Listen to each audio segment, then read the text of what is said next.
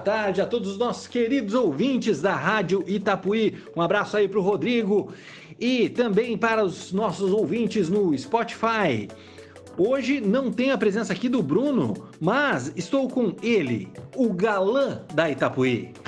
Kiki Dias. Boa tarde ou bom dia, Kiki Dias. Bom dia para quem é do dia. Olha a voz que eu vou fazer. Bom dia para quem é do dia. Boa tarde para quem é da tarde, meu querido Augusto de Fraga Cardoso.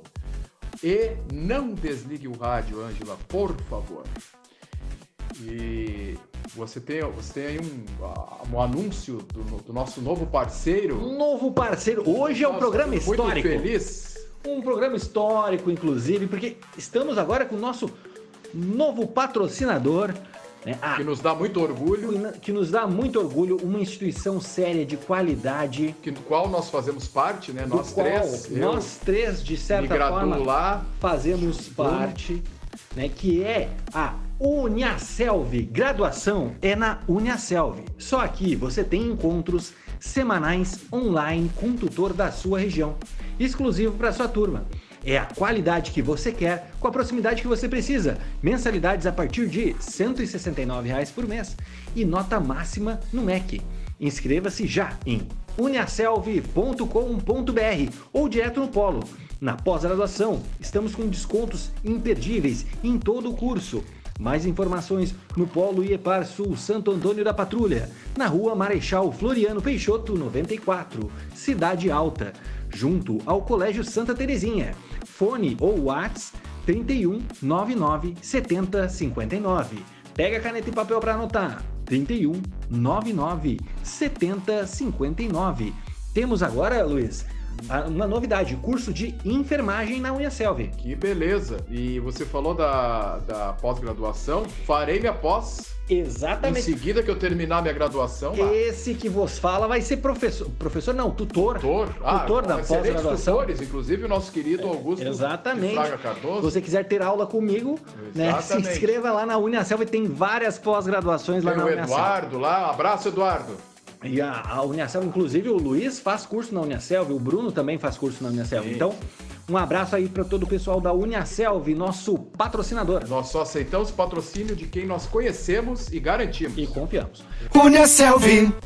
Muito bem, e vamos mandar um abraço para os nossos ouvintes agora também. Ah, eu tenho, preciso mandar um abraço, preciso mandar um abraço para a senhora, a avó do Bruno, Dona Rosária, Dona um abraço para Dona Rosária. Dona Rosária. Seu Lauro, inclusive. Seu Lauro. Inclusive, eu tive lá no ano passado, eles me prometeram um café da tarde. Eu ah, não esqueci. Olha que sai. Eu, eu não, já eu conheço é, esse café. Eu conheço eu esse não, café. Eu não esqueci. É. E, e a, a, moça lá, a, a Carla Tatiana. Carla Tatiana. Um abraço para todos. Mas eu encontrei a, a, a dona Rosária. Dona Rosária e a, e a Carla Tatiana no, no, no Eu Que Fiz. Ah, tô até. Eu que fiz. Dedinho. Não devia ter falado. Agora azar, falei. Dedinho eu que fiz. Ó, pode vir aí. Mas enfim. Uh, eu encontrei elas na, na, na, na, padaria lá e a gente conversou.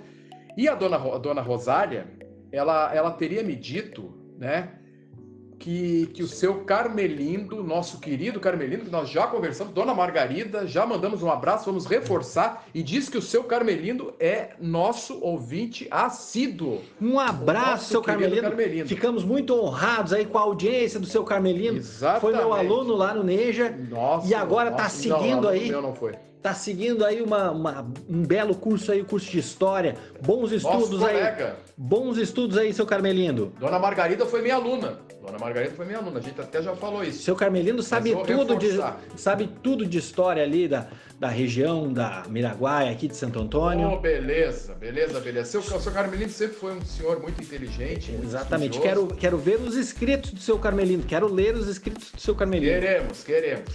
Abraço, seu Carmelino, Dona Margarida.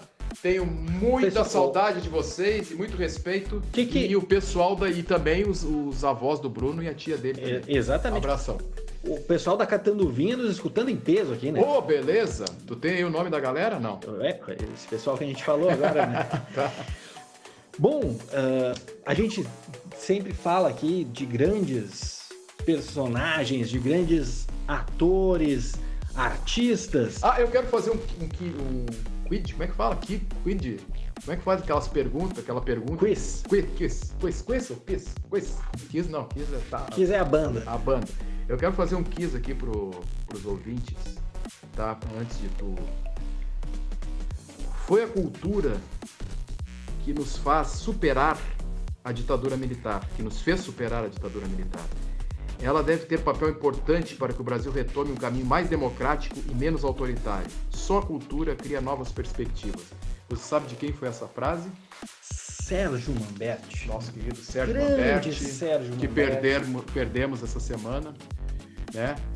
Lamentavelmente, depois de muito tempo sem, sem uh, noticiarmos mortes aqui no, no Tijolaço, temos que informar essa morte aí. É, mas, uh, e eu acho que é importante, e essa fala aí do Sérgio Mamberti mostra o quão engajado nos movimentos, na arte, brasileira, o Sérgio Mamberti. Foi secretário foi... de teatro no governo Lula, né? Exatamente. Então foi um personagem muito importante. Eu tenho uma ligação afetiva porque eu lembro muito do Sérgio Mamberti quando, uh, quando fazia o Doutor Vitor no Castelo Ratimbum, que eu assisti muito durante a minha infância. Era um programa que passava na TV, TV Cultura. Cultura e uh, era um programa saudável para as crianças muito interessante. Era um programa temporal. 80, se passava num castelo e, e, e, tinha o sobrinho, né, que fazia o personagem que era o sobrinho, o, o Nino, Isso. e o tio Vitor, que era o Doutor Vitor, que era um feiticeiro e falava raios e trovões e é. Ele tinha uma voz bem grossa. Tinha uma voz bem grossa. Ele, ele era um feiticeiro, amigo das máquinas, dos, dos, animais, das crianças. Então, era um programa muito saudável, que tinha diversos quadros, diversos personagens tu, ali. Tu foi, tu assistiu esse programa como criança? Tu era sim, criança? Sim, sim, eu sou novo. É. Sou novo. Eu tenho 37, né, Luiz? Sim, o tempo passa, sim, o tempo sim, passa. Sim, o tempo passa, o tempo voa. Mas uh, esse foi um dos papéis, ele fez diversos papéis. Uh, uh, acho até que tu assistiu alguns em novela algumas novelas. Vale tudo, que foi assim, talvez na televisão, na, na televisão aberta, não, televisão aberta não, porque a cultura também é aberta, mas na Rede Globo, né? Foi um, foi um personagem icônico, ele era o mordomo lá da Heleninha Reutemann, né? Na verdade, ele era o mordomo da Odette Reutemann. A, Ode... a famosa Odette é. Reutemann. Quem, Quem matou, Odette, Odette Reutemann? Isso. A Você... pergunta que não. Ao celular. A pergunta que não quer calar, né? Exato. Eu lembro que nessa época, eu era pequeno, mas no Brasil se parava, né? Dava a novela, capítulo final da novela, ou uma grande revelação na novela, eu não, eu não sei, eu não lembro se a Odette Reutemann, o, o assassino da Odette Reutemann foi descoberto no último capítulo? Foi descoberto no último capítulo. Na verdade, eu não lembro o nome do personagem, mas era a Cássia Kiss. A Cássia Kiss, que era, Cássia que era, que era a, a, personagem que, que matou a Odette Reutemann. Aliás, totalmente inusitada, né? Na novela, a, a, dentro da trama da novela, era um personagem totalmente que ninguém desconfiaria, sabe? Totalmente inusitado o final dessa novela, é, a descoberta de, da, da, assassina da Odete Foi a Leila, esposa do Marco Faria. Do... Ah. Foi a Leila, a esposa, a Leila, Leila. a esposa do Marco Aurélio, que, que era interpretado pelo Reginaldo Faria. Isso, isso mesmo, a, a Leila, era a Leila, exatamente. Agora lembrei do, do nome da, é uma cena icônica que, a, que a, é o final, que a Odette Reutemann cai com, com, a, com a cabeça no banheiro, ela bate na parede, daí fica aquela, escorrendo aquela mancha de sangue, né? E era uma pergunta assim que todos faziam no ano de 1988, né? Se eu não me engano.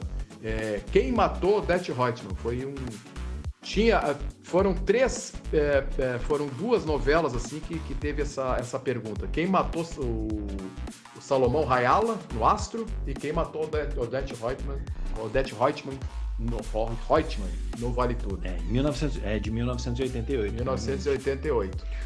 Uh, realmente, e a gente fala, e às vezes aqui no nosso tijolaço a gente ah, resgata... e o Sérgio Mamberti era, era um Sim. mordomo da Odette White. E ele, é, ele, como é que ele fazia, assim? Ele tinha, ele era um mordomo que sabia de tudo que acontecia nos bastidores? Não, não, não, não? O personagem dele, não. O personagem dele era um mordomo mesmo. Ele tinha, assim, característica de mordomo. Era aquele, como é que eu vou dizer? Era aquele queridão, aquele que cuidava da casa, que cuidava das pessoas. Ah, e ele tinha um carinho especial pela Heleninha Reutemann, que era uma alcoólatra, feita pela Renata Sorrá.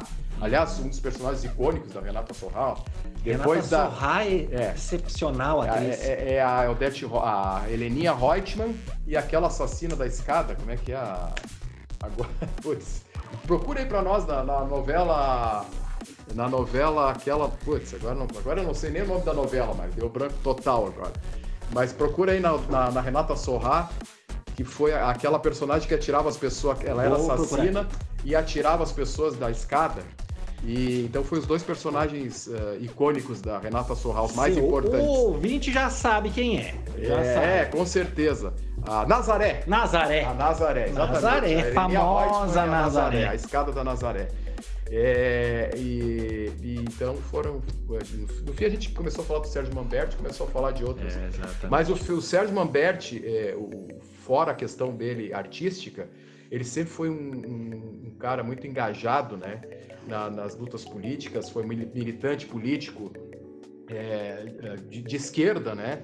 foi um dos fundadores do Partido dos Trabalhadores, é, muito, é, participou muito do movimento contra a ditadura, teve, teve uma, uma importância muito grande na, no mundo artístico, na, na, resistência contra a ditadura, enfim. Yes. Sérgio Mamberti é um cara que, que, que, como é que eu vou dizer, se caracterizou muito por essa personalidade militante e, e tal. E essa frase que tu colocou no início, eu acho perfeita, porque realmente é a cultura que vai nos levar para um caminho mais democrático, porque a cultura ela faz com que nós tenhamos uma reflexão sobre a realidade, a cultura nos faz pensar, a cultura nos deixa mais humanos. Falar nisso, eu tô, tô pensando aqui uma coisa Será que nós estaremos? Uma pergunta que me ocorreu aqui quando estava falando da cultura. Será que nós estaremos aqui a semana que vem?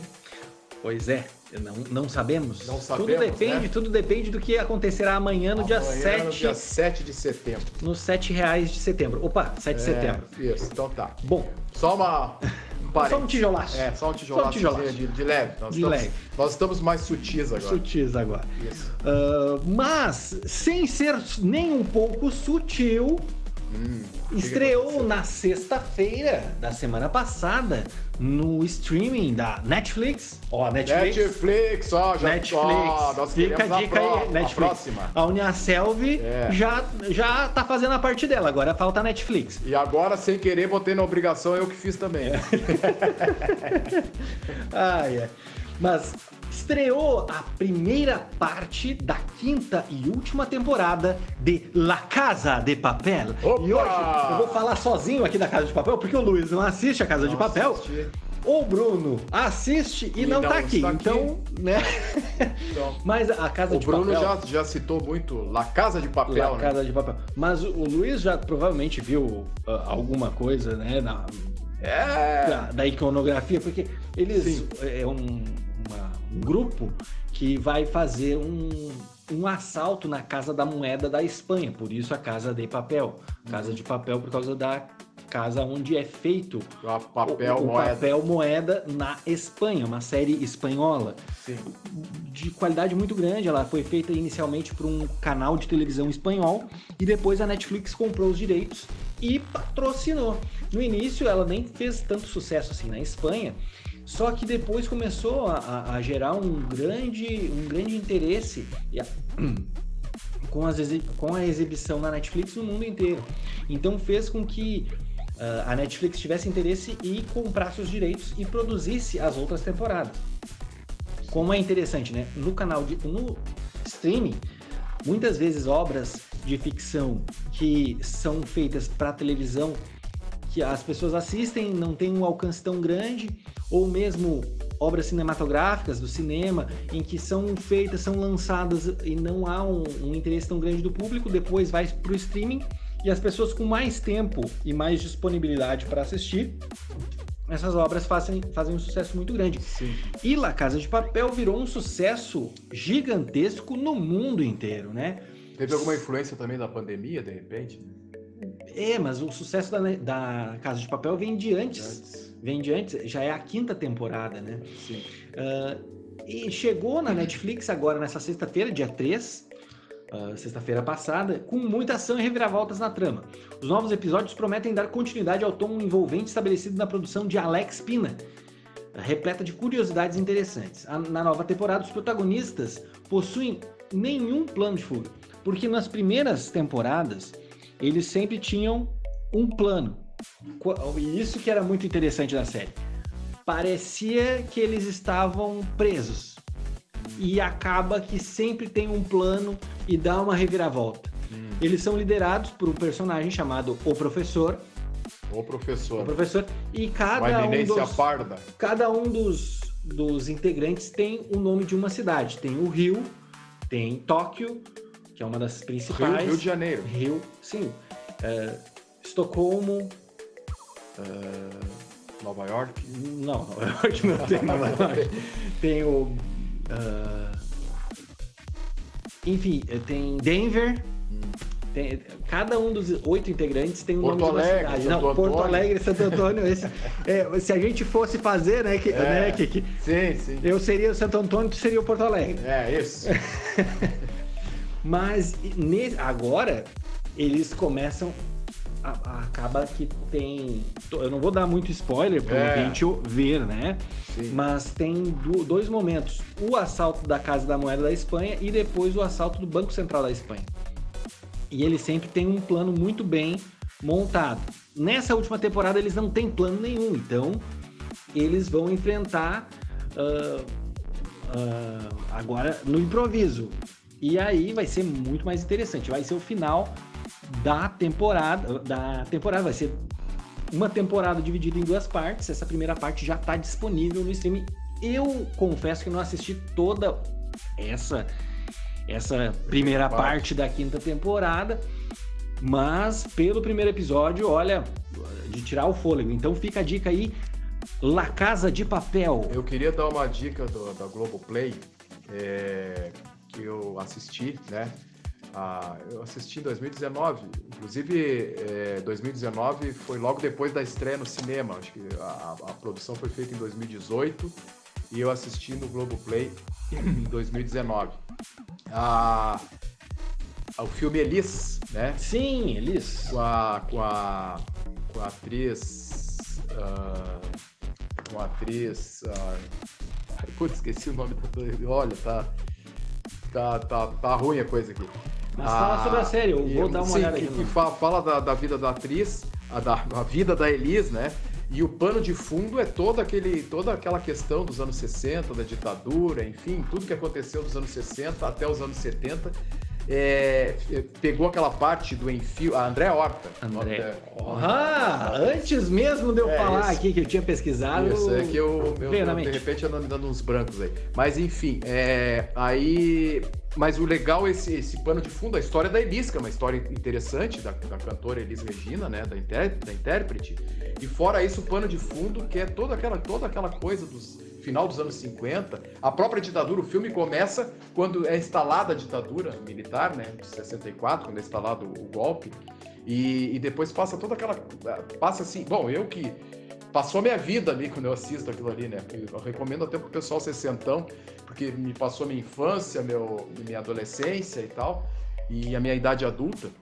E depois até a própria anistia, né, em 79, e aquela icônica uh, hino da anistia do Aldir Blanc, que a Elis gravou.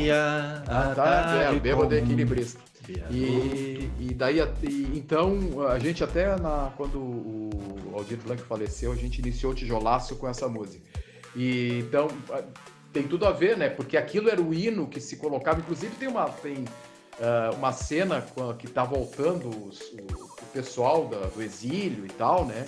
Brizola, Enfio, Betinho, enfim, toda aquela galera que foi, né? Fernando Henrique, toda aquela galera que foi expulsa do, do, do, país voltando na anistia e então tem uma, uma cena o Gabeira né E esse, essa música de fundo, assim, tem uma cena que, que, que eu vi por aí, não sei aonde, algum, algum jornal, alguma coisa. E, mas é, é, interessante porque fala desse, desse aspecto com esse pano de fundo. E fora que a, a própria vida da Elis, que é uma vida muito interessante, muito polêmica até, né? E então eu recomendo no Globoplay o filme Elis com André Horta. Muito interessante. Muito, muito boa dica aí, Luiz. Estamos chegando ao final do nosso quadro semanal de cultura, que é um oferecimento de Uniaselv. Uniaselv. E gostaríamos de deixar um abraço aí para os nossos ouvintes. Que tenham uma boa semana e até segunda-feira que vem. Se Será? Deus, se Deus quiser. Se Deus quiser. E ele, e ele quererá. Um abraço, pessoal. Até a próxima segunda-feira. Tchau, um abraço. Beijo de luz. Tchau, tchau.